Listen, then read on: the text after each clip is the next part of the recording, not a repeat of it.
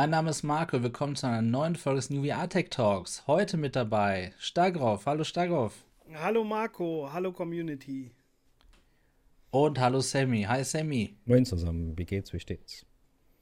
Ja, gut geht's. Ja, wir haben jetzt hier knapp einen Monat pausiert, ne? Eine kleine Herbstpause gehabt und es ist viel passiert. Also gab auch eine Menge Videos hier auf New VR Tech und wir haben uns mit vielen neuen Themen beschäftigt. Allen voran natürlich die Pico 4, die war ganz spannend.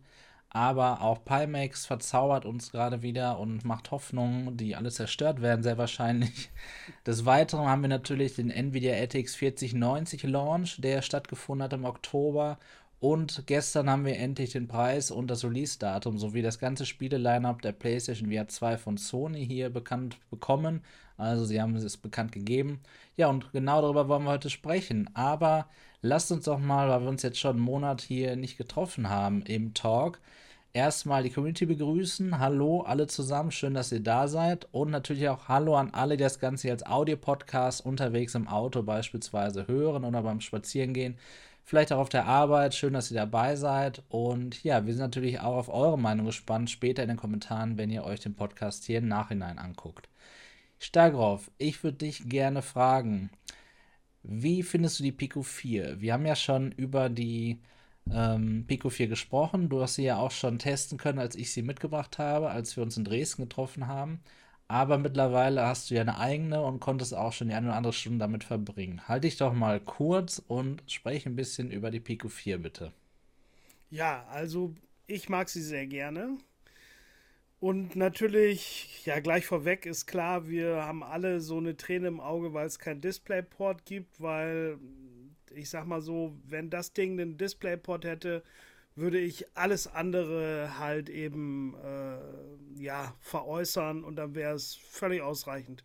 Ich bräuchte also dann keine G2 mehr, keine ne, ja, vielleicht noch die Quest 2 wegen dem Standalone und wegen der Spielebibliothek, aber ansonsten mhm. Pico 3 wäre weg und so weiter. Ja, leider hat sie es nicht. Aber nichtsdestotrotz ist es trotzdem ein tolles Headset, ähm, super FOV, super scharfes Bild, und auch sehr bequem. Also für mich passt sie einfach auch perfekt auf den Kopf. Also hat eigentlich alles das, was ich gerne hätte, außer ein Displayport. Weil man merkt natürlich schon den Unterschied, ähm, wenn ich das jetzt den direkten 1 zu 1 Vergleich mache. Ne? Ich habe letztens halt das ein oder andere Spiel gehabt, direkt mit der Pico über äh, Virtual Desktop. Und dann sofort danach halt, ja, ähm, die Pico 3, äh, Neo 3 Link. Nativ über den DisplayPort-Modus. So. Und da fällt natürlich sofort auf, es ist alles irgendwie direkter, schneller, flüssiger. Und ja, jetzt könnte ich einen guten Übergang bringen. Ne? Also man denkt halt immer, man hätte eine neue Grafikkarte on board, wenn man halt mit einem Headset halt über äh, zuerst über äh, Wireless spielt, wo alles noch komprimiert wird und dekomprimiert, oder man hat dann halt die Pico 3. Ne? Das, und deswegen hoffe ich natürlich, dass die 4090 da vielleicht wieder den Ausgleichsschub bringt. Okay, ja, absolut. Also ich kann das ja auch bestätigen. Wir alle können das bestätigen mit einem nativen PCV-Headset. Das heißt, wenn das direkt mit dem Kabel in den PC gesteckt wird, hat man einfach die beste Performance. Auch da gibt es keine Unterschiede. Die HP Rap G2 beispielsweise hat durch die Windows Mixed Reality Umgebung ein bisschen Overhead. Da gehen ein paar, also ein paar Prozentpunkte verloren an Leistung, aber dennoch ist es immer noch nativer und direkter als eben ein Bild, was erst komprimiert werden muss, wie du es gesagt hast, wie bei der Pico 4, wenn man Virtual Desktop nutzt oder auch bei der Quest. Richtig, ja, du sagtest gerade, vor allem im A-B-Vergleich hast du dieses Gefühl des schärferen Bildes und dass es direkter ist, irgendwie alles für dich. Ist es denn wirklich nur im A-B-Vergleich? Also kannst du dich jetzt auf lange Sicht, wenn zum Beispiel deine 4090 bald da ist, vielleicht Wireless Only anfreunden? Ja, ist das ein Ziel von dir? Sogar. Das ist also zumindest eine Option, ja. Also die Artefakte stören mich gar nicht so sehr. Ähm, es war wirklich so dieses, also in, sagen wir High-End-Spielen, die wirklich eine anspruchsvolle Grafik hatten, so Asgard's Wrath, da merkt man halt schon eben den Unterschied zwischen so flotte 90 FPS oder halt eben so die 70, ne, die ich mit der Pico 4 dann habe. ist halt schon ein Unterschied. Ja, okay. Ja, und natürlich Ja. auch Bild, man merkt das in der Weitsicht, ne? Nah dran, gar nicht so sehr, aber man gewinnt auch, ne? Ich sag mal, die Farben sind ein Ticken schöner und das FOV ist auch deutlich besser. Das merkt man auch sofort, ne? Also mir gefällt das FOV der Pico 4 wahnsinnig gut, vor allen Dingen im vertikalen Bereich. Ne? Ich habe so das Gefühl, nach oben und unten geht da gar nicht mehr. Ich habe da keine Einschränkung mehr nach oben und unten. Klar, rechts, links ist noch ein bisschen, aber deutlich weiter und vor allen Dingen diese störenden runden Kanten der Pico 3 und der Quest 2, die sind halt irgendwie ganz verschwunden. Ja, tatsächlich. Es ist nicht so rund, es wirkt einfach größer, das sieht man jedes Mal. Ja, das stimmt. Ja. Okay, ähm, du hast recht. Man gewinnt was, man verliert was, aber am Ende muss man sich eben entscheiden, was das Beste für einen ist. Es ist natürlich ein bisschen mit Kanonen auf Spatzen geschossen. Ja, eines der günstigsten Headsets, die Pico 4, betrieben mit einer 4090, damit man damit eine gute Performance erreichen kann. Ja, und gleich sprechen wir auch ein bisschen darüber, wie es eben in, in der Leistung mit nativen PC-VR-Headsets eben bei einer 4090 ist. Denn ja, da hat man natürlich auch noch ein bisschen Headroom und kann vielleicht eben dann noch mehr erreichen. Ja, definitiv. Ja, cool. Also alles in allem kannst du eigentlich für die Pico 4 eine Kaufempfehlung aussprechen. Ja, auf jeden Fall. Also ich sag mal so, wer die Pico 3 hat und dann noch diesen 25% Gutschein, so, ne, wie ich, also da ist klar, das ist eine echt schöne Sache. Und auch so, ne, definitiv lohnenswert. Ja, ist ein tolles Headset. Gar keine Frage. Sehr gut. Ja, dann haben wir hier eine Punktlandung gemacht. Der 5-Minuten-Timer, der ist jetzt beendet. Also ein kurzer Abriss nochmal über die Pico 4, auch wenn es nicht im Titel der heutigen Sendung steht.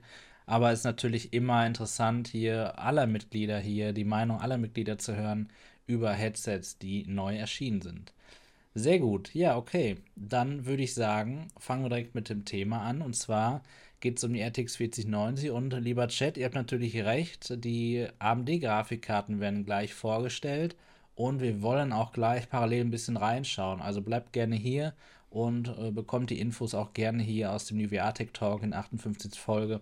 Mal sehen, was AMD da so anpreist. Aber vor allem sind die Preise natürlich gespannt, weil da kann man so ein bisschen dann äh, rausfinden, ja, inwiefern sie konkurrenzfähig sind.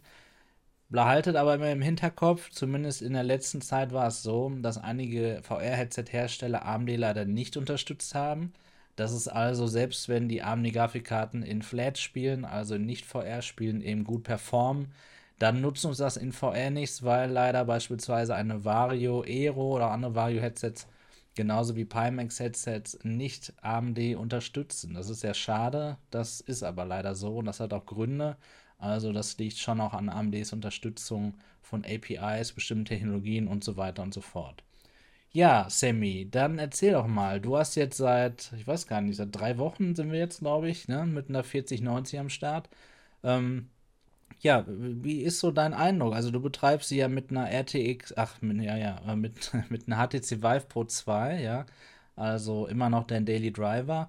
Und Ja. ähm, erzähl doch mal, was so deine ersten Eindrücke waren äh, zu der Verwendung der HTC Vive Pro 2 mit der RTX 4090, die du hast. Ähm, also das erste Spiel, was ich überhaupt a- je, äh, angemacht hatte, war ja damals Crysis. Da war ich erstmal äh, unterwältigt, weil irgendwie das Spiel trotzdem nicht so besonders gut lief. Also in Aber Flat, ja? Ja, Du das hast also erstmal Flat, nicht ja. VR-Spiele gespielt. Ja, okay. es war zumindest mein erster Versuch. Ähm, dann habe ich relativ schnell gemerkt, dass ähm, Prozessoren jetzt das Hauptproblem werden, wer- äh, wer- werden werden bei Grafikkarten. Aber wo ich dann halt im Endeffekt mal VR angeschmissen habe und dann mal erstmal auf meine Vive Pro 2 geguckt hatte, was die mir jetzt wieder für eine schöne Renderauflösung rausspuckt, ähm, war ich schon immer bei 5000 pro Auge und dachte mir so, hm, funktioniert das überhaupt? Ähm, und habe dann Absolut. Ja, nochmal ein Hinweis dazu. Also, was Sammy gerade beschreibt, ist ja etwas, was hier auch in Videoform auf New Arctic äh, von mir publiziert wurde. Die HTC Vive Pro 2, die äh, macht nämlich das, was ihr gerade gefällt. Ja, also normalerweise hat jedes Headset eine Displayauflösung, eine native Displayauflösung. Bei der Vive Pro 2 sind das, meine ich, 2480 mal 2480, irgendwie so um Ja. den Dreh. Und ähm, dann gibt es noch eine native Renderauflösung, weil man eben unter anderem die Distortions, die, also die Verzerrungen, die durch die Linsen auf den Displays eben entstehen, ein bisschen ausgleichen muss. Dann muss an einigen Stellen im Display ein bisschen mehr Pixel quasi gerendert werden und an anderen Stellen ein bisschen weniger. Und dazu gibt es auch noch Dinge wie den sogenannten Lens Buffer, also etwas, was dabei hilft, dass wenn man sich schnell bewegt, dass nicht plötzlich so ein schwarzer Rand entsteht, weil ja das Headset nicht weiß, in welche Richtung ich mich als nächstes mal als nächstes bewege, beziehungsweise die Grafikkarte. Und so wird immer ein bisschen mehr des Sichtfelds gerendert, dauerhaft, als man eigentlich sieht. Ja, damit man eben, wenn man sich dann bewegt, da schon ein bisschen von gerendert ist, sozusagen. Ja, und äh, das ist dann die native Renderauflösung. Und die ist bei der Vive Pro 2 leider nicht definiert. Also normalerweise erwartet man, dass man irgendwo 100% einstellt und das ergibt dann die native Renderauflösung. Ja, ich bei der Vive Pro 2 ist es je nach Grafikkarte einfach immer eine andere. Mit anderen Worten, immer eine falsche. Und das heißt eben auch, dass jeder Nutzer der HTC Vive Pro 2 immer ein anderes Bild- und Displayerlebnis hat. Ja, also ganz schwer vergleichbar die Experience mit der HTC Vive Pro 2. Aber du sagst es, jetzt ist die RTX 4090 plötzlich erschienen und da sagt die Vive Pro 2, okay, dann machen wir mal 5000 mal 5000 pro Auge. Das ist auf jeden Fall dann die native Rennauflösung. Ja, da ist schon ganz schön viel Super Sampling drin, also noch mehr Rendern an Pixeln als eigentlich nötig. Aber wie ist denn dein Eindruck dieser Super Samplings? Ja, das Lustige ist anscheinend, die 4090 ist damit nicht clean zu kriegen. Also ähm, mhm. man muss zum Teil wesentlich höher drehen, um dann überhaupt irgendwie mal zu erleben, was die dann gefühlt an ihre Grenzen kommt, was das angeht. Und ich bin echt mal gespannt, ob es inzwischen überhaupt noch ein VR-Headset gibt, was das Ding nicht befeuern kann. Also, also ich war zum Teil, ich glaube, das höchste, was ich mal eingestellt habe, war irgendwas mit 10.000 pro Auge. Und das lief irgendwie lustigerweise immer noch völlig flüssig. Aber du hast halt null Pixel mehr in der Umgebung. Also, echt krass. Mhm. Ja, genau. Das ist natürlich auch spielabhängig, definitiv. Aber ja. mit der 4090 kann eigentlich jeder in Beat Saber jetzt 500% Super Sampling Standard einstellen. Wem das nicht reicht, der stellt 500% Super Sampling als äh, globale Videoauflösung ein in SteamVR und dann nochmal eine Anwendung. Und dann kann er da nochmal 500% draufklatschen und dann hat er quasi falsche 1000%. Ja, und äh, so wir haben auf jeden Fall für die nächsten Generationen Grafikkarten noch ein bisschen Luft. Ja, das ist so ein bisschen absurd, ne? Weil tatsächlich haben wir mit unserem PC VR-Enthusiasmus ja eigentlich immer das Problem gehabt, dass wir an Grenzen stoßen. Es sind neue Grafikkarten rausgekommen, aber gleichzeitig auch neue Headsets mit mehr, mit höherer Auflösung und und und. Und insgesamt sind Spiele, Engines und auch generell ähm, ja überhaupt die Performance von Grafikkarten immer auch so ein bisschen darauf ausgelegt gewesen, was so an, an Bildschirmen da draußen eigentlich so sind, ja. Und da haben wir eigentlich mehr oder weniger hauptsächlich jetzt als Maximum 4K, also 2000, äh, 3840 mal 2160 Pixel Bildschirme. Und das ist etwas, worüber wir VR-Leute eigentlich lachen, ne? Denn unsere Headsets, die brauchen viel mehr und auch schon sehr günstige, günstige Headsets mittlerweile. Und dazu kommen natürlich noch andere Probleme wie ja, Kompression, die stattfindet bei Geräten wie bei der Quest und bei der, bei der Pico. Und genau, da können wir also nie genug Performance haben. Geglaubt haben wir dennoch nicht, dass wir jetzt plötzlich mit einem nativen PC-VR-Headset plötzlich mit der RTX 4090 gepaart so einen Headroom haben, also so viel Luft nach oben, wo wir echt sagen können, okay, also erstmal alle Grafikeinstellungen nach oben, kein Problem dann gucke ich mal, was noch an Supersampling drin ist. Also früher war Supersampling eher so Minus-Sampling, ja. Also wie viel muss ich runtergehen, damit ich nativ die Frames erreiche, die Bilder pro Sekunde, ähm, äh, die mein Headset eben unterstützt.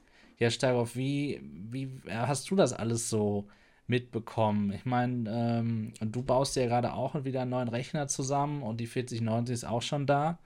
Ähm, ja, was erwartest du dir davon? Erwartest du dir wirklich so einen Riesenunterschied? Bist du jetzt gerade enttäuscht von deiner 3090, die alte 3090? Ja, also nein, enttäuscht nicht. Es ist natürlich, äh, sag mal, so ein zwangsläufiges Ding, obwohl ich schon überrascht bin. Es wurde ja im Vorfeld mit vielen Benchmarks und, und Gerüchten schon ein deutlicher Performance-Zuwachs prognostiziert.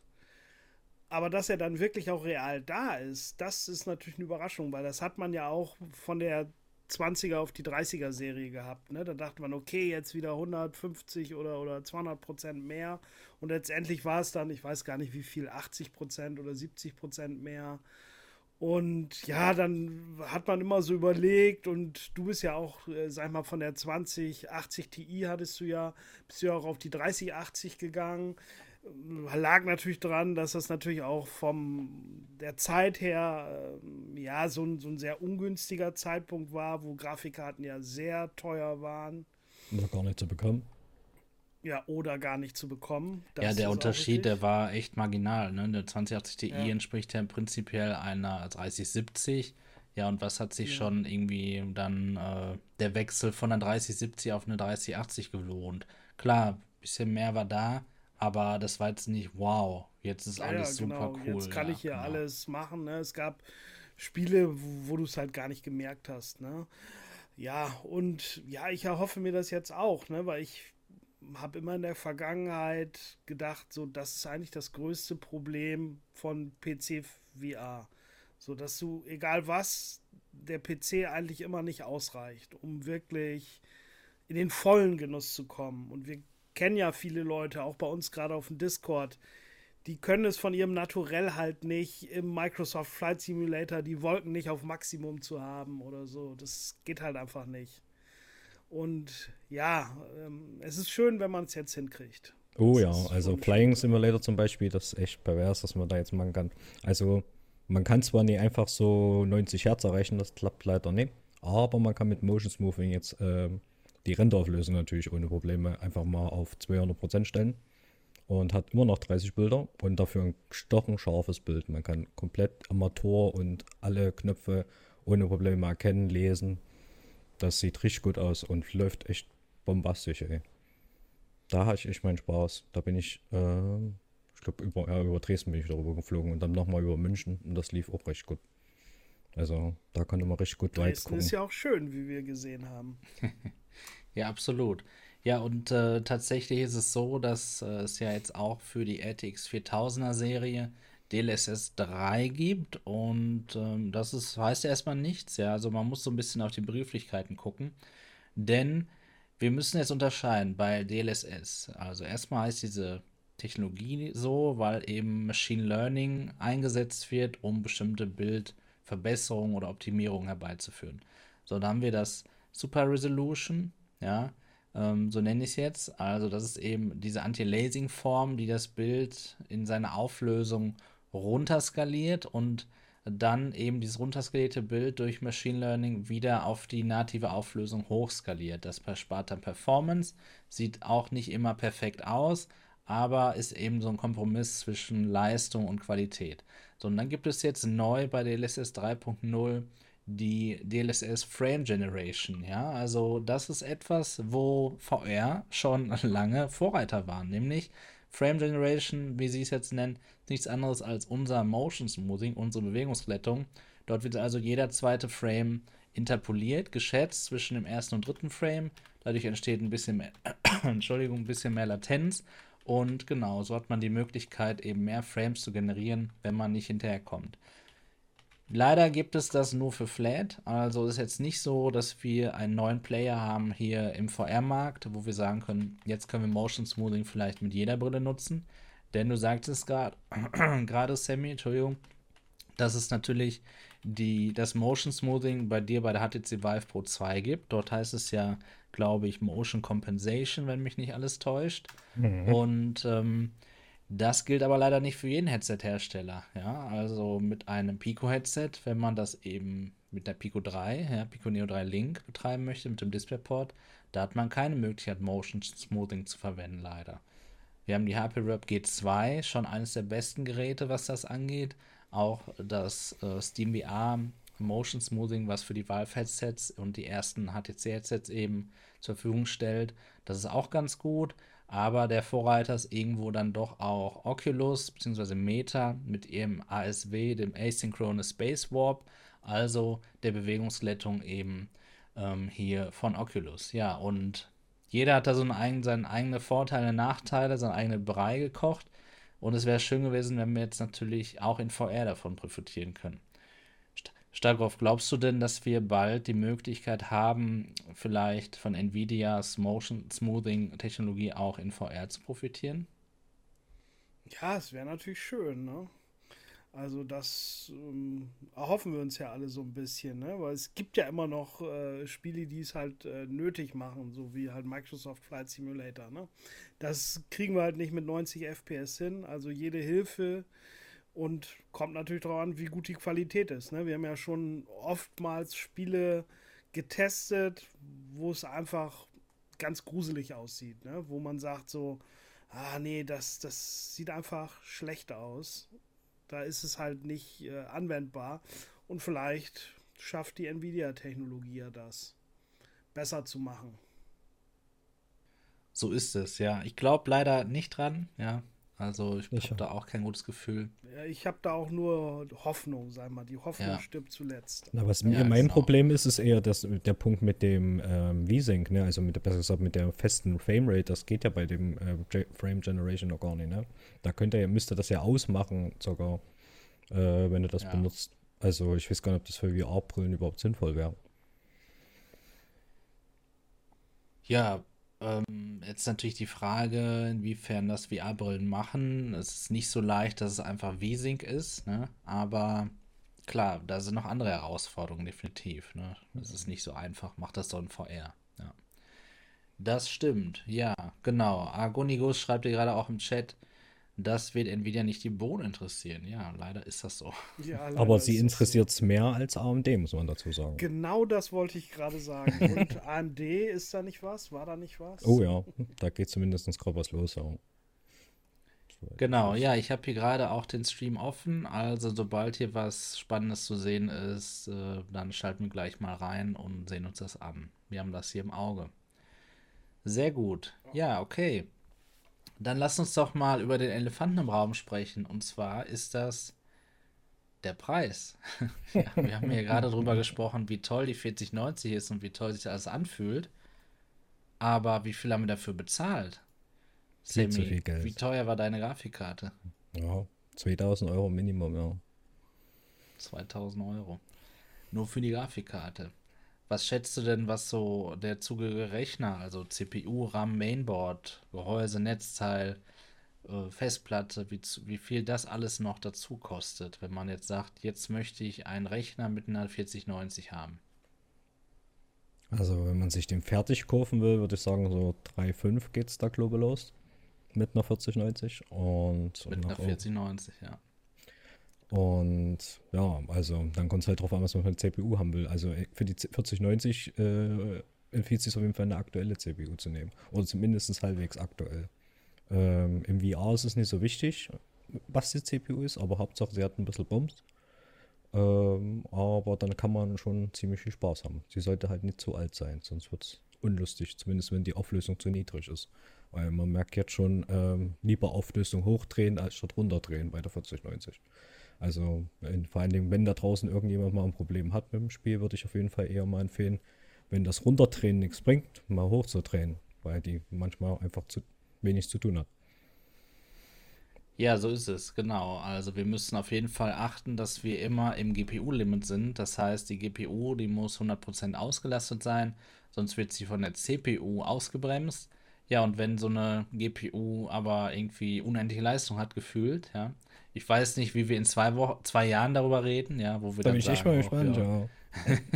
Aber jetzt ist es auf jeden Fall noch so, da muss man auf jeden Fall mittlerweile mit Super Sampling arbeiten, auch mit aktuellen VR-Brillen. Ne? Also das wirklich im Hinterkopf behalten.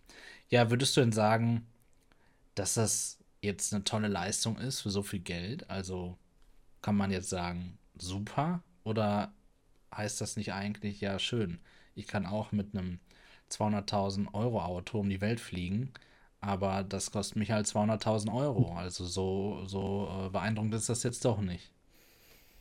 Also, ich habe über diese Frage schon die letzten Tage mir auch mal nachgedacht und muss sagen, ähm, eine 4090, wer die haben will, der hat auf jeden Fall zu Hause aber auch bestimmt auch eine halbwegs gescheite Brille zu Hause, die er wahrscheinlich bis jetzt mit keiner anderen Grafikkarte wirklich nur annähernd voll auslassen konnte, zum Beispiel so eine 8KX oder eine Vive Pro 2 Und die sind auf einmal alle ohne Probleme ansteuerbar. Also ich hatte vorher eine 3090 und äh, ich habe schon gemerkt, man konnte Spiele ohne Probleme um auf 150% stellen und man konnte auch ohne Probleme die 100% halten.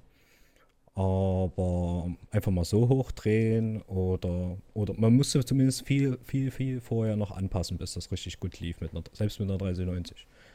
Und jetzt mit der 4090 startest du das Spiel, guckst, wie es läuft und stellst noch die Rentenauflösung hoch und hast deinen Spaß. Du kannst natürlich, wenn du Langeweile hast, noch die Einstellungen gucken, ob alles auf Maximum ist, aber äh, du schaust einfach, du hast deinen Spaß. Und ich muss das sagen, stimmt, ja. eine 3090 ist jetzt so bei 1000 Euro jetzt wahrscheinlich, ne? Also ja, 1000, 1200 Euro werden die, glaube ich, jetzt zurzeit neu gehandelt. Ähm, ja. Mit einer 3090 kann man jetzt auf jeden Fall so 100% VR erleben, würde ich sagen. Und mit einer 4090 250% VR. Und ähm, von daher würde ich sagen, der Aufpreis kann sich schon lohnen, wenn man das nötige Kleingeld hat. Ich will keinen dazu nötigen, sich das teure Ding zu holen. Nein, empfehlen Aber. kann man das natürlich nicht wirklich. Ne? Das muss jetzt nicht sein. Aber auch die Leute, die New VR Tech gucken und auch auf dem Discord sind, das sind ja eben die Verrückten von den Verrückten. Muss man ja mal sagen, ohne hier jemanden ne, zu nahe zu. Aber das wissen wir ja alle ja. selber. Und äh, letztendlich leben wir aber auch in einer verrückten Zeit. Und ähm, wir haben ja alles, was irgendwie so teurer wird, ne? egal was. Und dann haben wir natürlich noch, wir kommen aus einer extrem verrückten Grafikkartenzeit, ne? wo das ja auch gar nicht mehr in den Kopf reinging, wie wenig die verfügbar waren und äh, dass die von Scalpern und Minern da ähm, über Jahre hinweg, sage ich mal, aufgekauft worden sind und zu horrenden Preisen dann weiterverkauft. Das war ja Wahnsinn. Und das hat natürlich auch alles dazu beigetragen. Ne? Wer weiß, wie es sonst gewesen wäre. Ja, das ist natürlich alles so ein bisschen, ne? Die Nvidia hat halt gesehen, Leute zahlen halt für irgendwas eine Menge. Und ja, wir werden es wahrscheinlich gleich auch bei AMD sehen, die werden da auch in die Richtung mitziehen.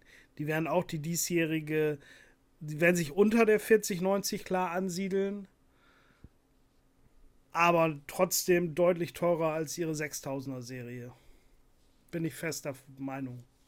Das vermute ich auch. Genau. Und was wir gerade sehen, ist eben äh, das Referenzdesign der Radeon 7900 XTX und der XT. Ja, mit jeweils 24 bzw. 20 GB VRAM und ja, jetzt wird hier ein bisschen drüber gesprochen. Also das schon mal dazu. Wir haben es jetzt weiter im Blick. Sie soll 50% schneller sein, was auch immer es heißt. Ja, gucken wir erstmal. So ist es, ja. Ich muss dazu sagen, ich finde es total pervers, ja, was für Preise wir hier bezahlen für diese Leistung. Also, ähm, es ist einfach ein Premiumpreis. Ne? Man bezahlt für das Beste, was es gibt, einfach super viel Geld. Absolut. Und oh. was mich dabei am meisten ärgert, ist eigentlich, dass es doch einige Spiele gibt, die super schlecht optimiert sind. Also jetzt werden wir einfach immer wieder rausfinden, wie schlecht No Man's Sky auf dem PC ist, in VR. Das letzte überhaupt, dieses Spiel. Ne, es geht überhaupt nicht klar. Und ähm, genauso Spiele wie Phasmophobia, wo man einfach denkt, okay, du hast Verkäufe gemacht für ein VR-Spiel oder ein Spiel mit VR-Modus das ist absolut nicht gerechtfertigt. Diese Leistung, die dein Spiel hier abliefert, ist total schlecht. So viel Spiel, das äh, so viel Spaß dann auch macht, ne? Und wenn ich echt mit einer nativen PC VR-Brille keine konstanten 90 Frames bekomme in einem Spiel wie Phasmophobia, dann packe ich mir einfach nur an den Kopf. Wie schlecht ist das denn? Und das ist genau das, was auch äh, möglicherweise einige Leute echt vom PC zu einer PlayStation VR drängen wird. Als Ersatz. Ja, weil das einfach ein System sein wird, sehr wahrscheinlich, was ähm, auch, wir sprechen ja gleich auch nochmal über den Preis, natürlich auch in Summe nicht sehr günstig ist, aber doch Preis per, per Performance irgendwo dann, äh, oder Euro pro Performance irgendwo dann doch gut gerechtfertigt ist. Denn man hat schon ein bisschen Rechenpower unter der Haube, aber es ist auch optimiert. Das ist ja das. Ich habe manchmal das Gefühl, am PC in VR, dass ich super viel, ich sag's mal auf Deutsch, reinballer, ja, also ich stecke super viel rein, ja, 600 Watt, ja, super cool. und am Ende kommt so ein richtig schlechtes Spiel raus, was super schlecht performt. Und das stört mich. Also das stört mich sehr. Da gibt es super viele Positivbeispiele auch, ne? Gar keine Frage. Aber es gibt leider auch Spiele wie No Man's Sky, Phasmophobia und vielleicht auch noch ein paar andere, die, hier, die mir jetzt gerade nicht einfallen, die einem das Leben auf dem PC echt schwer machen. Also für euch die Information, wenn ein Spiel mit eurer Grafikkarte jetzt schon nicht gut läuft, das wird auch mit keiner Grafikkarte der Welt gut laufen, denn dieses Spiel ist einfach schlecht dann, ja. Gut laufen heißt eben auch einfach, dass man mehr oder weniger, egal was man dann gerade macht mit seiner Grafikkarte, einfach nie ein stabiles Bild irgendwie hinbekommt, ja. Sehr schade, ja, richtig. Also ich finde es, also ja, Empfehlung man muss für solche Produkte keine Empfehlung aussprechen. Jeder, der so viel Geld ausgeben will und kann, der macht das, der weiß, dass er das kaufen möchte oder nicht. Allen anderen kann ich nur sagen, ihr könnt auch mit normaler Hardware Spaß haben, die nicht so high-end ist. Wenn ihr aber dieses Geld da reinsteckt, ja, dann kann ich sagen, auch gerade für Sim Racing, ja, bringt es schon echt viel. Also da könnt ihr echt ein tolles Bild hinbekommen, ein flüssiges Bild. Ob sich das lohnt, kann ich echt nicht beurteilen. Ich weiß nicht so richtig, ich habe das Geld jetzt ausgegeben, ich habe das in meinem Computer, dieses Monster an Grafikkarte, äh, auch physisch, ja. Und es ist alles toll, aber hat sich das jetzt gelohnt? Nee, es hat sich nicht gelohnt. Überhaupt nicht. Ja, wenn ich nämlich ein Spiel auf meiner Pico 4 oder, oder Quest 2 spiele und wir den ganzen Abend super viel Spaß hatten, dann hat sich das mehr gelohnt, als wenn ich in einem PC VR spiele, mich ärgere, weil es vielleicht nicht richtig optimiert ist und ähm, ich am Ende mir, mir am Ende klar wird, dass ich 2000 Euro nur für die Grafikkarte ausgegeben habe. Ja. Das ist so ein bisschen gerade eine Depression, die ich habe, trotz der guten Performance, aber mir wird einfach klar, 2000 Euro. Mich hat keiner gezwungen, weiß ich selbst, aber wow, das ist kein guter Trend. Ja, und der Trend, das ist eine Überleitung jetzt, der Trend geht so ein bisschen weiter, denn auch Sony hat sich dazu entschieden, nicht den untersten Preis anzusetzen für die PlayStation VR 2. Ja, Stagoff, du hast es gestern auch mitbekommen. Die PlayStation VR 2 wird 599 Euro kosten, zusammen mit den Controllern. Was sagst du dazu? Was denkst du darüber? Also grundsätzlich war ich ja mal so ein bisschen der Meinung, wie viele und vor allen Dingen auch wie Mo, dass sie nicht das VR-Headset teurer machen als die Konsole. Das ist leider nicht so. Das wird auch einige Leute abschrecken. Letztendlich muss man aber sagen, ich hoffe natürlich immer noch, und so wie es ja aussieht, scheint es aber auch ein gerechtfertigter Preis zu sein. Ne? Das muss man ja auch mal sagen. Ähm, ich spule noch mal ins Jahr 2014 zurück, äh, 2016 zurück. Da kam die PSVR 1 raus und die hat natürlich äh, zum Release 399 Euro gekostet. So, jetzt ist, wie ich vorhin schon sagte, alles teurer geworden und 400 Euro sind heute auch nicht mehr das, was sie vor sechs Jahren waren. Das muss man einfach auch klar mal so sagen. Und letztendlich hatte man damals aber auch Headset-Only drin, mehr nicht. Damit konnte man noch gar nichts anfangen. Man brauchte noch die Kamera, man brauchte halt noch, wenn man wirklich die volle Immersion haben wollte, auch noch ähm, ja, die Move-Controller, die Handgeräte sozusagen und ähm, eventuell auch noch den Aim-Controller, wenn man da Bock drauf hatte und so weiter. Also war man da halt auch nicht bei 3,99, sondern war da halt auch schon bei 550 Euro. Und damit auch teurer als die Konsole. Korrekt, aber der große Unterschied, man war knapp 500 Euro günstiger als die ganze Konkurrenz. Das stimmt wenn man nur das Headset betrachtet. Sonst wäre man sogar noch viel günstiger. Denn das war damals dein Kaufargument, richtig? Das ist richtig, ja. Du wolltest das VR Kaufargument war vor allen Dingen gar nicht vom Headset her der Preis, sondern einfach, ähm, ich hätte einen komplett neuen PC gebraucht.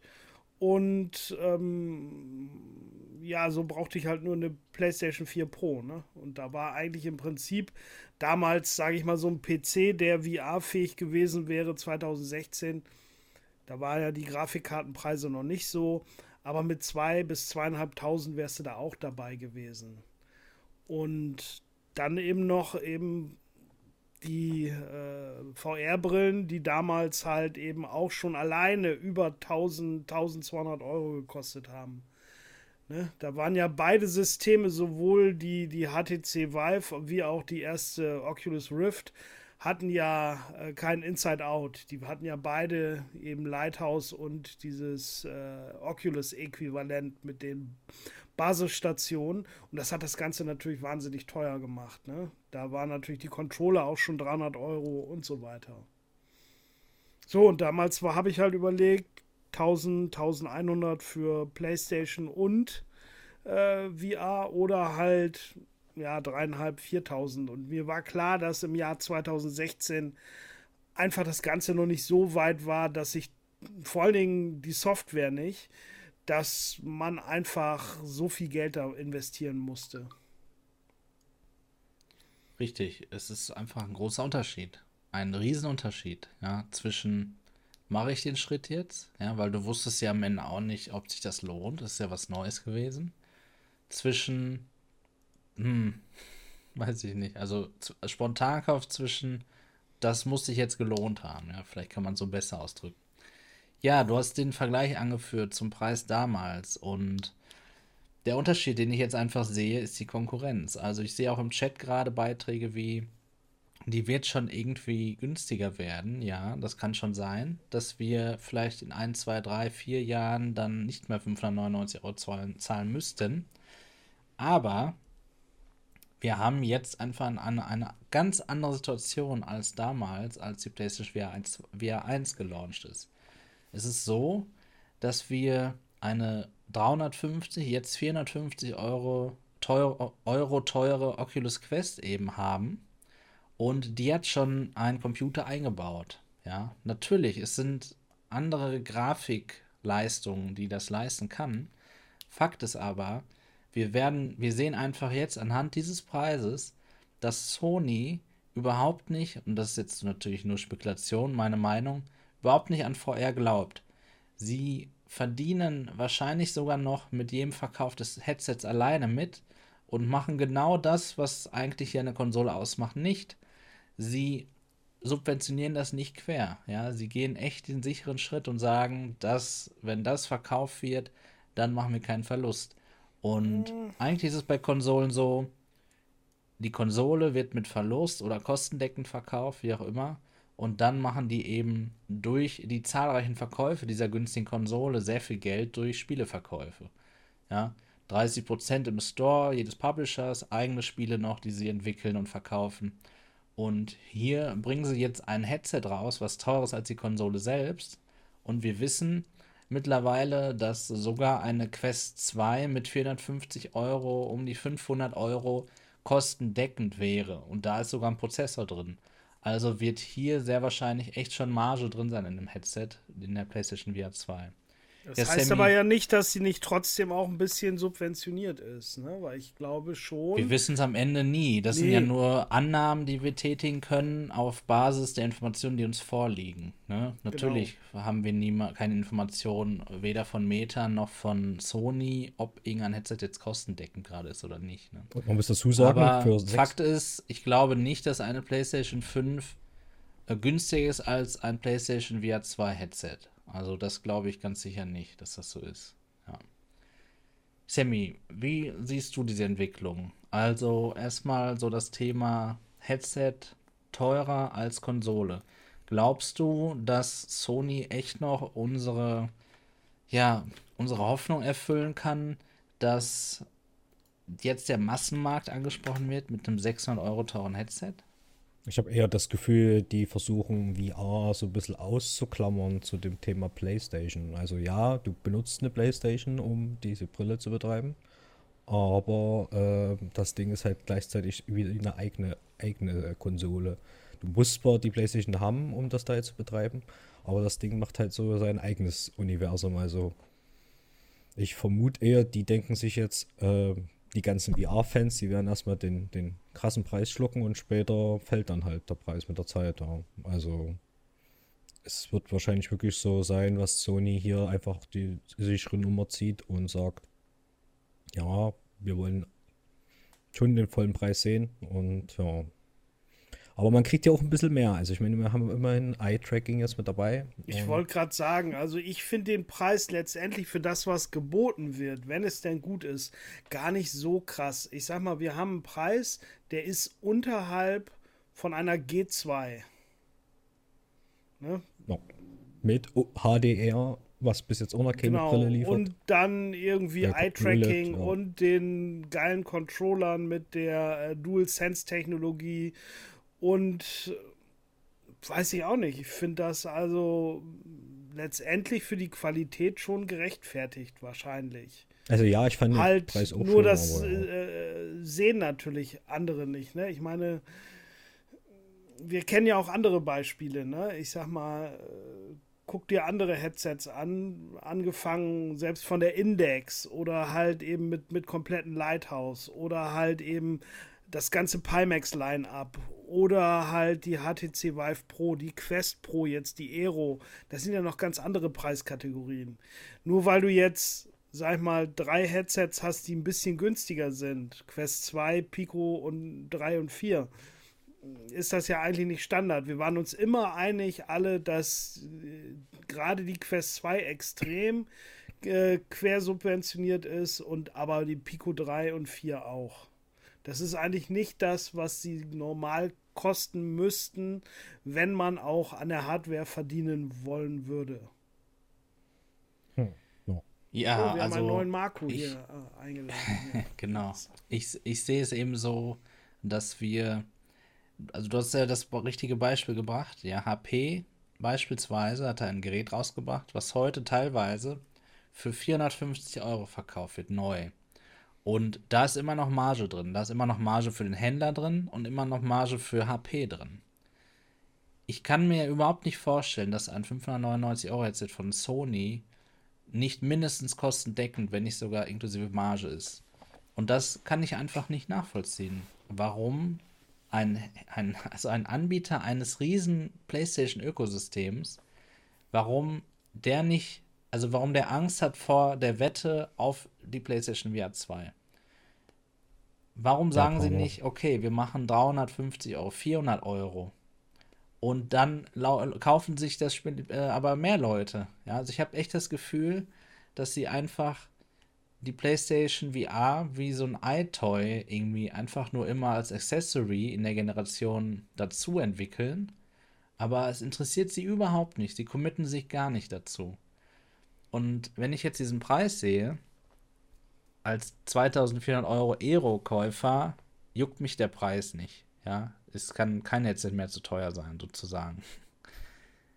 Darum geht es aber nicht. Es geht nicht um uns. Es geht eben darum, dass mehr Leute VR, Zugang zu VR haben können. Und das geht eben vor allem auch über den Preis.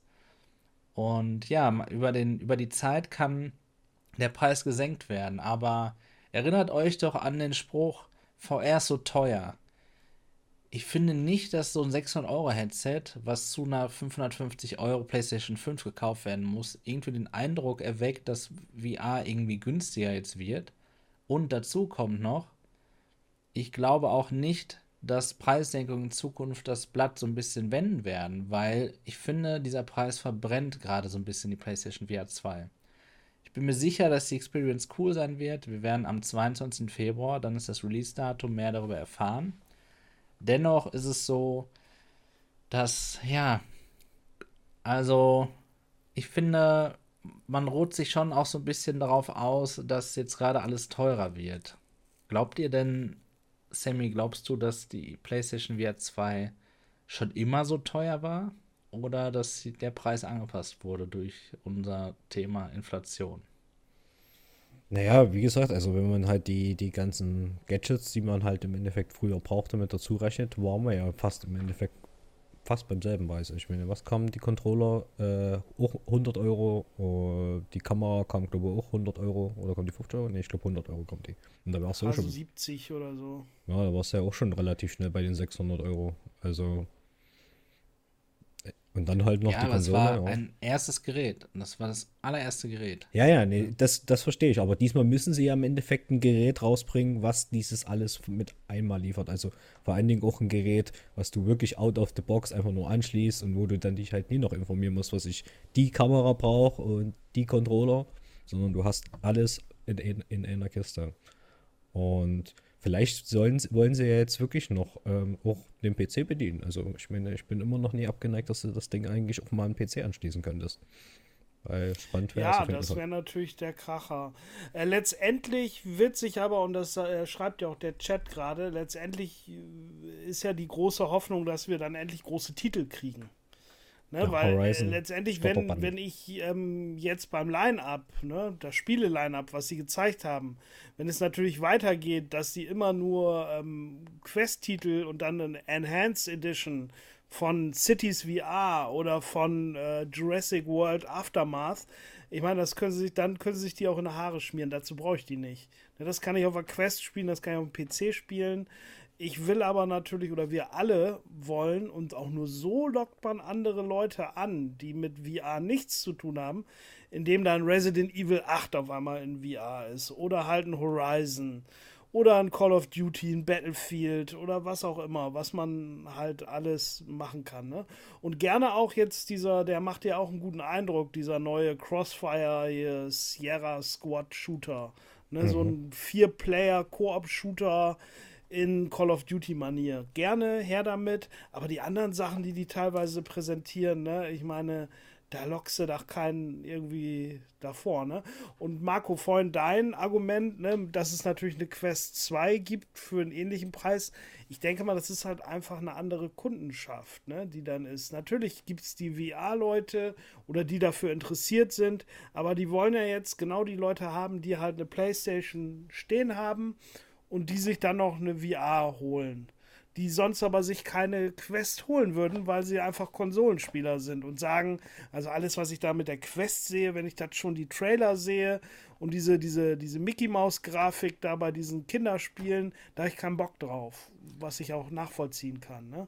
Wenn dann so Ja, ja. auf der Packung schon sowas draufsteht, auch vom Spielprinzip wie Job Simulator oder so.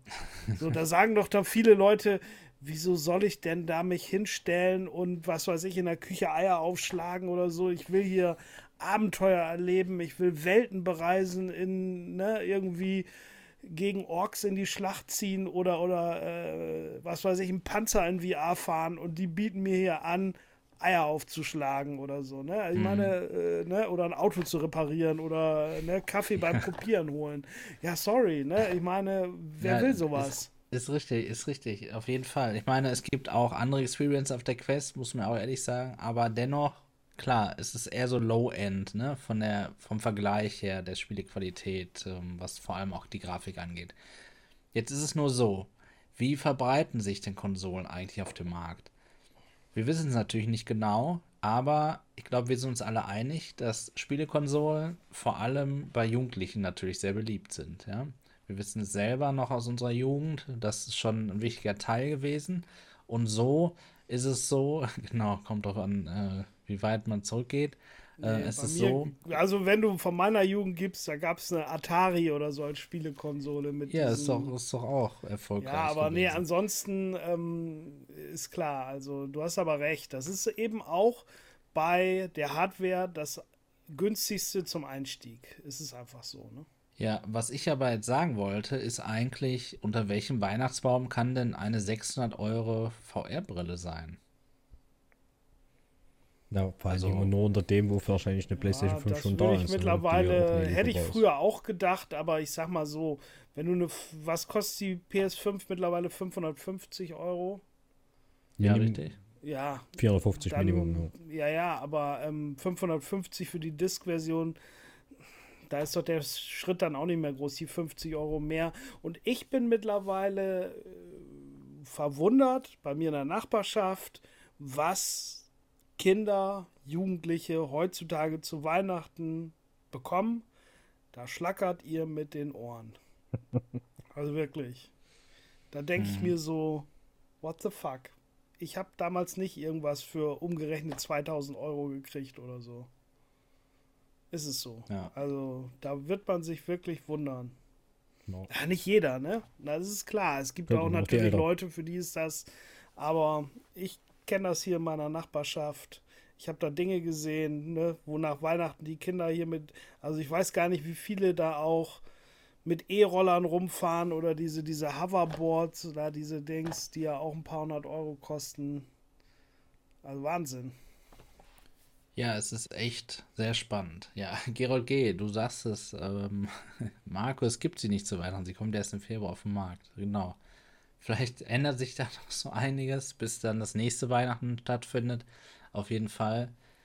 Ja, es ist echt so eine Rechnung, wir müssen echt abwarten. Aber okay, das war jetzt die, unsere Diskussion über den Preis. Aber wir haben ja in der 57. Folge, also in der letzten Folge, auch so ein bisschen über die PlayStation VR selber gesprochen. Starov hat sich jetzt bei dieser Ankündigung, auch mit diesen 20 Titeln an Games, die wir jetzt gar nicht durchgehen hier, denn das sind alles Titel, die jeder schon kennt, ja, bis auf ein, zwei, drei Ausnahmen, ähm, hat sich jetzt bei dir was bei der Erwartungshaltung geändert? Freust du dich immer noch genauso viel oder anders auf die PlayStation VR 2? Nee, Ja. ist genauso. Ich freue mich ein bisschen mehr, weil es jetzt ein bisschen realer sich anfühlt. Du kennst den Preis, du kennst das Datum. Und das ist irgendwas, was halt jetzt halt auch so eintreffen wird. Du kannst es ja sogar schon dich registrieren, um vorbestellen zu dürfen. Ähm, Und das macht das Ganze irgendwie greifbar, ne? dass das jetzt wirklich nicht mehr irgendwas ist, was in irgendeiner unbekannten fernen Zukunft ist und dann wird es noch um Quartal und noch um Quartal verschoben, weil ich denke mal, Sony ist jemand, der dann wirklich weiß, wenn das das Datum ist, dann muss es das auch sein, sonst, ne, wenn es an dem Tag nicht rauskommt und es dann nochmal vielleicht ein halbes Jahr nach hinten verschoben wird, dann äh, hat aber Sony ganz schön äh, ja, zu kämpfen am Markt. Die haben ja einen Ruf zu verlieren.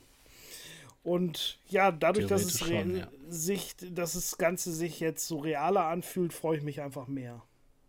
No, geht mir eigentlich ähnlich. Ich bin zwar auch erstmal. Ich hätte aber natürlich auch gehofft, dass jetzt noch der ein oder andere, weil ich bin ja Freund von diesem, diesem, ja, Flat VR-Kombi-Titeln. Ne? So wie es halt Resident Evil 8 ist. Und ähm, da hätte ich gerne so noch den ein oder anderen Titel mit im Line-Up gehabt. Ne? Wenn man jetzt gesagt hätte, Mensch, das nächste Tomb Raider oder das nächste, keine Ahnung, ne? irgendwie Assassin's Creed hat halt eben auch VR-Support. Ja. Absolut. Also, wir hatten es ja so ein bisschen befürchtet schon, ne, dass das Spiele-Line-Up eigentlich nur aus Ports von der Quest und PC irgendwie besteht. Es ist leider so eingetroffen. Wir müssen echt abwarten, denn genau das, du hast ja auch schon gesagt, darauf, das erwarten wir, dass wir. Also eigentlich will man das ja nicht als Konsument, dass man Exklusivspiele hat, aber wenn es eben Spiele wenigstens gibt, die es sonst noch nicht gab, ja, dann schluckt man das irgendwie. Und ja, da, dafür ist die PlayStation ja leider auch bekannt, dass es dort Exklusivspiele gibt, die leider dann auch noch gut sind. Ja, also dann rechtfertigt sich sogar, sogar so ein Verhalten auch. Echt schade, echt schade. Aber ja, ist bei mir eigentlich auch so. Ich freue mich nach wie vor. Der Hype ist aber gedämpft mittlerweile. Das Gerät ist schon so lange angekündigt. Es kommen so wenig Informationen. Jetzt haben wir die letzten Infos bekommen. Ja, jetzt kommt das mit dieser Vorbestellerphase, wo man eingeladen wird oder nicht. Auch so ein Ding. Ähm, erstmal auch nur bei, bei Sony direkt möglich. Ähm, hier in Deutschland zumindest. Sammy, wie ist es bei dir? Ist bei dir der Hype da? Willst du sie vorbestellen? Wie machst du es? Also, sobald ich so irgendwo vorbestellen kann, also zum, am liebsten im Mediamarkt, äh, dann äh, werde ich das tun, auf jeden Fall, klar. Also, ich bin auf jeden Fall, will mir auf jeden Fall das Horizon Bundle eigentlich gleich holen. Wenn das Horizon jetzt wirklich gleich zum Start mit dabei ist, will ich das eigentlich auch sofort als erstes spielen, ja. Da freue ich mich eigentlich schon ziemlich drauf, ja. Ja, richtig. Das gibt zum Start immerhin, ja. Das ist auf jeden Fall schon ganz nett. Und das könnte vielleicht den einen oder anderen dazu bewegen, das Gerät schon zum Start zu kaufen. Ja, spannende Zeit. Starov, ähm, ich habe dich kurz auf stumm geschaltet, jetzt hört man dich wieder. Ah, sorry. Ähm, Folgendes, ich ähm, freue mich sogar über den Preis. Das ist so ein bisschen so eine kleine Theorie von mir, weil ich sag mal, Horizon, das Bundle kostet ja 50 Euro mehr. Also bedeutet das ja, im Bundle spart man ja mal ein bisschen nicht viel. Also meiner Meinung nach so 20, vielleicht 30 Euro. Das heißt aber auch, dass das Original Horizon halt ähm, 70 oder 80 kostet. Wie so ein normaler Vollpreistitel, den es halt in Flat gibt, so ein aktuelles Call of Duty oder so. Und das können sie aber meiner Meinung nach nur machen, wenn das auch ein recht umfangreiches Spiel ist. Also, sag mal, 15 Stunden und mehr. Ja, aber die Antwort Weil, kennen wir ja schon. Bitte? Die Antwort auf die Frage kennen wir ja schon. Es hat ja nicht 15 Stunden. Ja, das ähm, werden wir ja dann sehen. Aber letztendlich, ja, also letztendlich. ist schon bekannt. Unter 10 Stunden. Naja, sieben, sieben ja. bis zehn Stunden haben sie ja gesagt. So. Genau. Wir werden es sehen. Wir werden es sehen. Aber auf jeden Fall ähm, muss es ja irgendwo so ein gewisser Gegenwert sein, weil ich sag mal, selbst die Top-Titel bei der ersten Generation, ich sag mal, ein Astroboard oder hier, hier, hier Blood and Truth, die waren ja auch immer nur bei maximal 40 Euro. Ne? Und das wird ja jetzt ein bisschen teurer. Und deswegen hoffe ich, dass da auch halt eben nochmal eine höhere Qualität da steckt. Ich hoffe, dass es schwierigkeitsgradmäßig so, äh, so wie das wie das normale Horizon sein wird, dass du es halt auf einfach spielen kannst und auch auf Bock schwer. Das wäre schon geil, äh, äh, wenn du da auch dann so ein bisschen Qualitätsunterschied merkst, wenn du es dann nochmal ja, gut. Spielst. Das bietet ja fast jedes Spiel. Also, das wird schon wahrscheinlich da sein, ne? Aber, also deine Theorie, die wäre ja ganz cool eigentlich, ne? Warum nicht 80 Euro für ein Spiel ausgeben, was richtig gut ist? Meine Theorie ist allerdings, dass Horizon 50 Euro kostet und man im Bundle einfach gar nichts spart. Ähm, ich habe schon zuhauf Bundles gesehen von Sony, die Preisersparnis gleich null waren. Ja? Du hast es einfach zusammen gekauft, hast die schöne Box, wo die Grafik drauf war und das war es eigentlich. Das ist so meine Theorie, keine Ahnung. Wird Vielleicht kostet es 60, so. aber das wäre auch schon ein stolzer Preis tatsächlich, ne? Ähm, für den Spieleumfang. Klar, man kann darüber streiten, okay, es geht auch um die Spielequalität, ja. Aber aus meiner Sicht ist Spieleumfang schon auch ein Punkt für einen hohen Preis. Ne? Denn es geht ja darum, wie viel Zeit kann man investieren. Äh, oder ich investiere Geld, wie viel Zeit kann ich da Spaß mit haben. Ne? Also wenn ein Kinobesuch 50 Euro pro Person kosten würde, wer geht dann noch ins Kino? Man rechnet das, wenn er nicht sogar so viel kostet mittlerweile, aber ihr wisst, was ich meine. Äh, es, ist, es ist so ein bisschen schwierig, ja. Ach, Mann, ja, es ist einfach, es ist einfach doof. Man kann ja sagen, okay, jetzt kaufen sich, du hast das, du hast das gestern gesagt, Starkov, Jetzt kaufen sich einige Leute, die Enthusiasten, die es eh gekauft hätten, ne, für 600 Euro das Teil. Aber was ist, wenn das einfach zu schleppend anläuft? Wenn man einfach im Nachhinein merkt, okay, jetzt senken die den Preis so krass, das hat gar nicht geklappt, kann dann die Karre noch aus dem Dreck gezogen werden. Investitionen. Also die erste, in der ersten Generation, da hat es nicht so gedauert, ein, bis. Für so ein ähm, System. Ähm, ja, also die erste Generation, da hat es nicht so lange gedauert, bis der Preis gefallen ist, also nicht drei, vier Jahre, sondern das war eigentlich schon nach ein, zwei Jahren war das schon relativ äh, mhm. Günstiger. Und das kann ich mir natürlich auch vorstellen. Ich könnte mir sogar vorstellen, wenn die ganz schleppend läuft im Endeffekt ab Februar und wir dann im Endeffekt das, was wir zu Weihnachten sogar schon billiger angeboten wird, weil sie merken, was sie die nie rauskriegen. Also ja, kommt halt muss natürlich aber auch erstmal in der heutigen Zeit eine gewisse Verfügbarkeit haben. Ne? Das ist ja auch nicht mehr so gedacht, dass du äh, irgendwelche technischen Sachen äh, in riesigen Bergen in den Elektronikmärkten stehen hast. Das ist ja auch nicht so. Das ja, aber ich muss sagen, bei einer v also PlayStation VR, die war bis jetzt eigentlich rund ums Jahr ja, immer irgendwie im Laden Das war 2016 ja. und da kam sie her. Ich habe auch nie irgendwo einen Mangel an PS4 oder PS4 Pros erlebt oder an PS3, aber die PS5 kriegst du so gut wie gar nicht. Inzwischen kriegst du die Vierer im Laden so stehen sehen. Ja. Und das ist halt eben auch was anderes, ne? Was interessiert Sony das, wenn nur relativ wenig verkauft werden, wenn sie eh nicht mehr produzieren können? Das ist natürlich auch die andere Frage, wie viele sie überhaupt produzieren und ob dann überhaupt genug genau, für alle da sind. Wie viele kriegen sie da hin? Und ja, auch das weckt ja wieder umgekehrt Begehrlichkeiten. Ne? Es gibt ja dann Leute, die natürlich dann auch auf einmal für eine PS5 nicht den UVP zahlen, sondern dann teilweise 600, 700 Euro oder mehr. Ähm, einfach weil sie dann irgendwann eine haben wollen und keine hm. Geduld haben. Ich glaube nicht, dass das bei einer PlayStation VR 2 der Fall sein wird, wenn ich ehrlich bin. Das wird kein Gerät der Begehrlichkeit sein, auf keinen Fall. Ja, wir sehen das hier in, bei uns noch ein bisschen anders, ist schon klar, aber nein, es wird nicht so sein. Ich glaube tatsächlich auch, dass es gar nicht so viele Geräte geben wird, ja. Ähm, einfach, weil Sony auch mit mäßigem Start und mäßigem Interesse sehr wahrscheinlich rechnen wird, im Vergleich zu dem, was sie eben mit ihrer Konsole immer erleben. Ne? Ist ja schon ein sehr begehrtes Produkt. Ja, es ist echt komisch. Und äh, komisch finde ich auch, dass wir so lange, einen, einen so langen Zeitraum der Vorbestellung haben. Also quasi von jetzt bis Februar kann man das Gerät vorbestellen. Das finde ich schon ziemlich lange, oder Sammy? Was sagst du zu dem langen Zeitraum? Ich würde nicht wundern, wenn die jetzt erstmal so ein bisschen abtasten wollen, wie ist denn da überhaupt das Interesse bei dem Teil? Ähm, und vor allem bei dem Preis jetzt. Und vielleicht wollen sie auch einfach so ein bisschen mhm. verhindern, was am Ende, wenn wirklich Leute das Teil zum Start sofort haben wollen, was sie dann halt im Endeffekt die dastehen und gar nichts haben. Aber dann frage ich mich eher noch, kriegen sie es überhaupt geschissen, was sie bis Ende des Jahres noch gescheit, gescheit viele PlayStation 5 überhaupt auf, auf den Markt schmeißen, was die Leute da im Endeffekt auch überhaupt dann die nötige Hardware haben. Weil ich, soweit ich weiß, gibt es bestimmt immer noch einige, die das Teil haben wollen und die überhaupt noch keine PlayStation 5 haben. Ja, nach wie vor wird es davon welche geben. Ne? Auch einige, die den 50 Euro Preisanstieg jetzt so ein bisschen ja, als echt doof ansehen. Ne? So würde ich mich fühlen, definitiv. 50 Euro hört sich erstmal nicht viel an, aber irgendwann ist eine Grenze überschritten.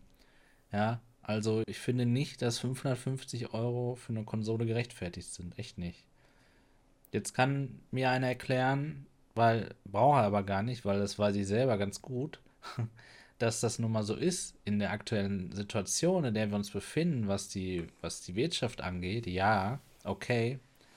Aber dennoch ist ja, sind ja alle Menschen gleich und die Köpfe auch. Und ich sag mal erstmal auch die Verdienstmöglichkeiten, die jeder so hat zurzeit.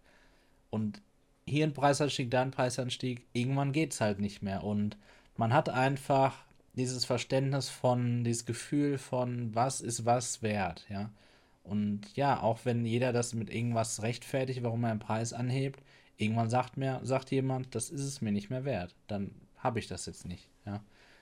In wie ja, viele das sein geht halt werden? halt einfach nicht, ne? Das muss man ja auch mal sagen. Genau. Es gibt ja noch genug Leute, die einfach sagen, es ist halt einfach nicht möglich bei dem, was sie ja, verdienen, ne? Ja. Richtig. Das darf man ja auch nicht vergessen. Und gerade Konsolen sind ja gerade das, wo eigentlich jedermann zockt.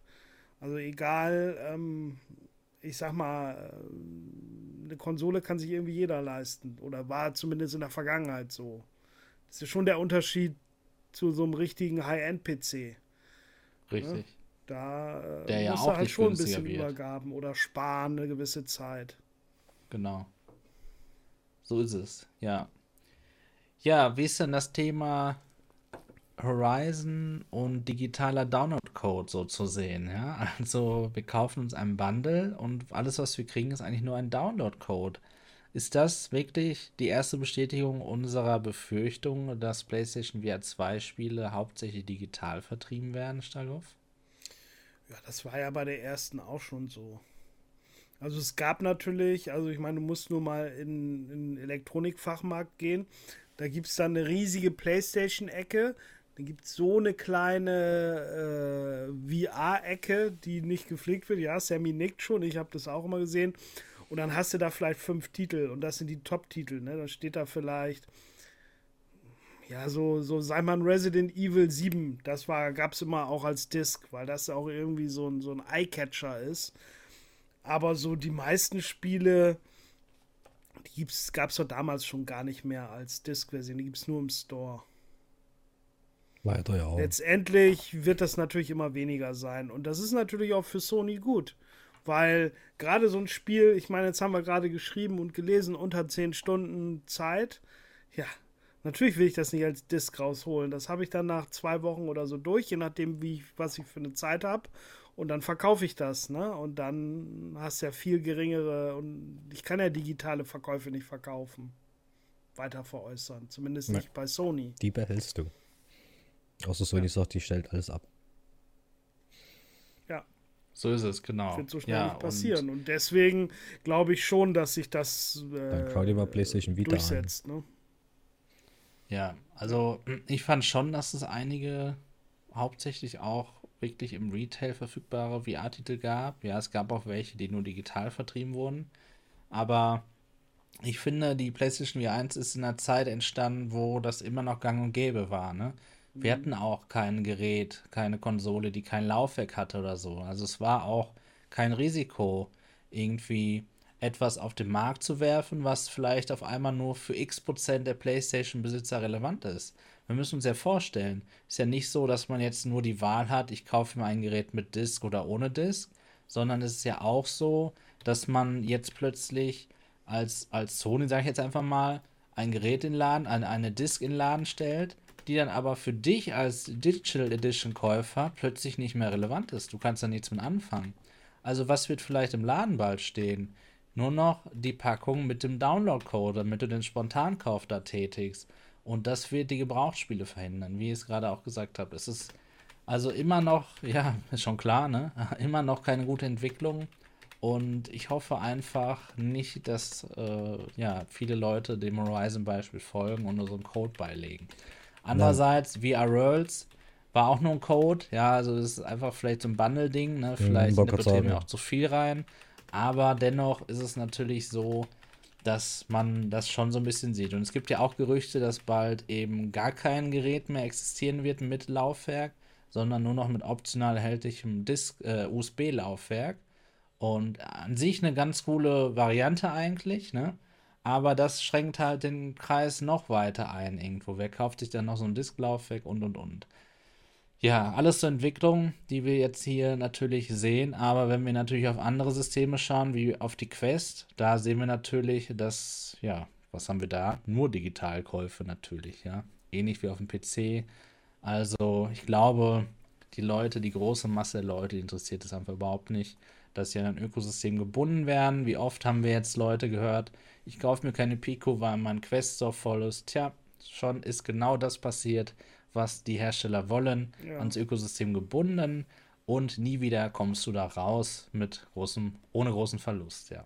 Ich habe aber auch noch kein VR-Headset mit Laufwerk gesehen. wäre auch mal interessant. Ja. Das wäre auch mal also interessant. Genau. Ist, natürlich, ist natürlich klar, ne? Deswegen kann sich auch keiner beschweren. Weil es halt gar keine Alternative zu einem digitalen Store gibt. Mhm. Absolut. Ja, okay. Spannende Themen auf jeden Fall. Ja, im Moment hören wir noch ein bisschen was über Pimax. Ja, da gab es ja auch ein Event. Ja, aber da war wieder das zu erwarten, wie es immer ist. In jeder Folie steht was anderes drin. Jede Folie widerspricht sich gegenseitig. Also, wir wissen am Ende jetzt nicht so wirklich, wann, oder wir können uns nicht darauf verlassen, wann die Crystal wirklich kommt, die Pimax Crystal. Wir wissen nicht so wirklich, sind jetzt doch beide Linsen verfügbar. Die 35 äh, Pixel per Degree Linse laut Pimax oder die, was sind das, 42? Oder ich sage mal 1000, ja, also die 1000 mal bessere. Ähm, und auch Dinge wie mit dem Audio Strap. Wir wissen nicht, welche Lautsprecher sind dabei. Ach, das ist alles wieder. Alles widerspricht sich. Man hat da was geguckt, dann glaubt man, das ist so. Da im Forum schreibt es ein Pimax-Mitarbeiter wieder anders. Also alles wie immer. Wir warten ab, ob dieses Jahr mal jemand eine Pimax auf dem Kopf haben wird. Das wäre der erste Meilenstein. Der zweite wäre, dass das Gerät dann vielleicht auch ganz gut wäre. Das ist ein sehr, sehr großer Meilenstein. Und dann gibt es noch eben die Frage, inwiefern Consumer das Gerät dann kaufen können. Ne? Das ist also jetzt noch passiert. HTC hat wieder ein Headset angeteased. Im Moment hört man aber nichts mehr darüber. Also da kommt vielleicht dieses Jahr auch noch was. Ach, wer erwartet schon ein Headset von HTC? Natürlich wir alle jedes Jahr. Und da ist nur die Frage, wie schlecht ist das nächste Headset von HTC? Äh, wie gut meine ich? Und genau, da schauen wir uns jetzt an, wie da noch der Output eines neuen HTC-Headsets dann aussieht. Ja, ansonsten habe ich noch was vergessen, was im nächsten letzten Monat. Ach so, die Quest Pro ist gelauncht, ja klar. Genau. Auch alles in allem kann ich zusammenfassen aus meinem Video bei MRTV. Könnt ihr euch gerne nochmal ausführlich anschauen dort. Ähm, dass die Quest Pro in meinen Augen einfach viel zu teuer ist. Ausschließlich Business ist ja angeblich die Zielgruppe. Ich sehe das nicht so. Für alle Prosumer da draußen aus meiner Sicht ein absoluter Fehlkauf, die Brille für dieses Geld. Definitiv. Sie ist besser als eine Pico 4 oder in, nicht in allen Teilen, aber in manchen. Ähm, aber eigentlich in allen Teilen als die Quest 2. Aber der Preis ist halt überhaupt nicht lohnenswert. Ne? Also da kann man sich eine wirklich tolle PCVR-Brille verkaufen für das Geld und hat dann echt eine bessere Experience. Ja, das ist noch passiert, genau. Ja.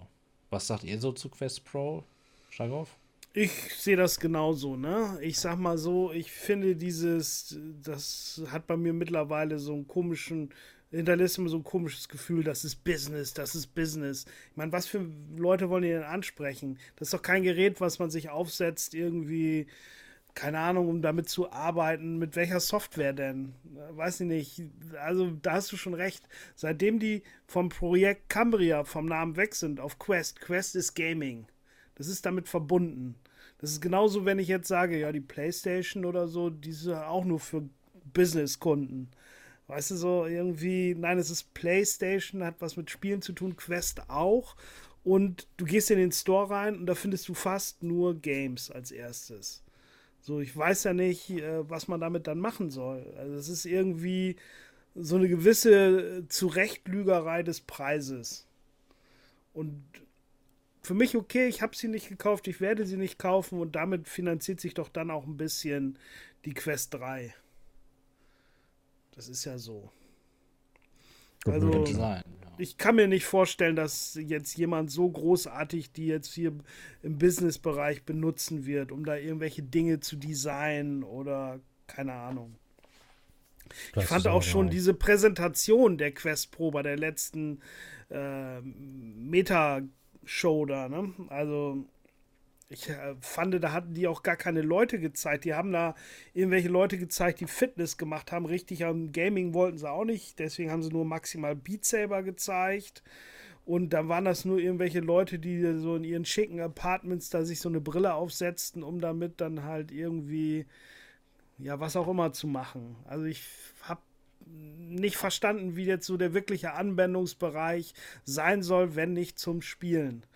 Und die große äh, Sache, dass das auch ein AR-Headset ist, das ist ja irgendwie wohl irgendwie ja so richtig dafür auch nicht zu gebrauchen. Also es nee, ist für mich nicht nachvollziehbar. Weil das wäre noch für eine Sache für mich gewesen, wo ich sage, ja, wenn sie da vernünftig was mit AR machen und da ist irgendwas, dann hätte mich das auch interessiert. Aber so. Ja. Sammy, was sagst du zu Quest Pro? Technisch natürlich cooles Teil, ne? Also, ähm, spricht mich natürlich komplett an, aber Preis ist halt echt schade. Also so 1200 hätte ich mir noch maximal vorstellen können. Dann hätte ich es vielleicht sogar gekauft. Auch schwierig, wa? Ja, ich weiß, ich weiß. 800 wäre natürlich noch schöner, aber. Ganz ehrlich, der Preis wäre okay, wenn das einfach ein besseres Headset wäre. Ach so, ja. Also einfach so leicht. Noch ja. mal also so. wenn der Pass-Through super gut wäre, dann ist das Gerät ein Gerät, was eine Sache besser als alle anderen Headset, Headsets macht. Und schon hat man ein unique, eine Unique Selling Proposition hier an der Stelle. Also, ich weiß nicht, aber vielleicht wissen wir, wie wir AMDs Preise hier einzuschätzen haben nämlich für das Flaggschiff, die AMD Radeon RX 7900 XTX, die wird 1000 Dollar kosten. Ja, das sind 500 Dollar weniger, circa, ich glaube 550, als die äh, Nvidia GeForce RTX 4090. Ja, da kommen natürlich noch Steuern drauf, also da liegen wir dann so, ja, auf jeden Fall unter, unter 1500 Euro. Das Ding ist aber, äh, mich irritiert so ein bisschen, was heißt SEP dahinter. Das habe ich noch nie gesehen, den Begriff. Ich denke aber mal, dass wir hier US-Dollar sehen. Und ja, spannend ist auf jeden Fall, dass wir hier den gleichen Launchpreis sehen wie bei der 6000er Serie. Mhm. Also ich glaube, AMD möchte hier wirklich ja jetzt irgendwie die Chance ausnutzen, Nvidia hier reinzugrätschen. Ne? Ich bin sehr gespannt. Oh. Ich habe hier so ein paar Leistungsgrafiken äh, gesehen. Die sind natürlich immer so ein bisschen nichtssagend, aber es gibt FSR 3, ja, vor allem in Flat eben zu gebrauchen. Funktioniert aber auch in VR, äh, so wie ich das verstanden habe, ähnlich wie FSR 2. Ja, natürlich soll alles besser sein. Auch Dinge wie Encoding soll diesmal besser sein bei der RDNA 3 Generation hier. Ja, also für Streamer ganz praktisch. Da ist ja Nvidia immer noch so das Mittel der Wahl gewesen. Ja, spannend. Auf jeden Fall haben wir hier so 355 Watt an Peak-Leistungsaufnahme. Das ist auch spannend. Ja, ob das einfach heißt, dass die schwächer sind oder heißt, dass sie besser sind ähm, oder gleich gut zu, mit weniger Leistungsaufnahme. Das würde mich wirklich interessieren. Soweit ich das gesehen habe, sind die aber nicht im 4-Nanometer-Prozess. Das heißt eigentlich, dass sie nicht so viel leisten können mit weniger Energie. Ja, dafür haben sie DisplayPort 2.1. Nvidia, was ist bei euch schiefgelaufen? Das können wir PC-VR-Enthusiasten ja wirklich gebrauchen, um wirklich hochauflösende Headsets ohne irgendwelche aufwendige Technologien betreiben zu können. No. Ja. Schön wär's. Genau. Das war auch so ein ja. enttäuschendes Ding bei der 4090 auch. Richtig. Ja, Chef Schweißer, genau, du sagst es, für die Aero zahlst du 2000, aber auch nur fürs Display. Der Rest scheint egal zu sein. Ja, genau. Und der Preis ist auch zu hoch. Aber wenn man das beste Display haben will, dann muss man die Aero kaufen. Das ist das Verkaufsargument von Vario.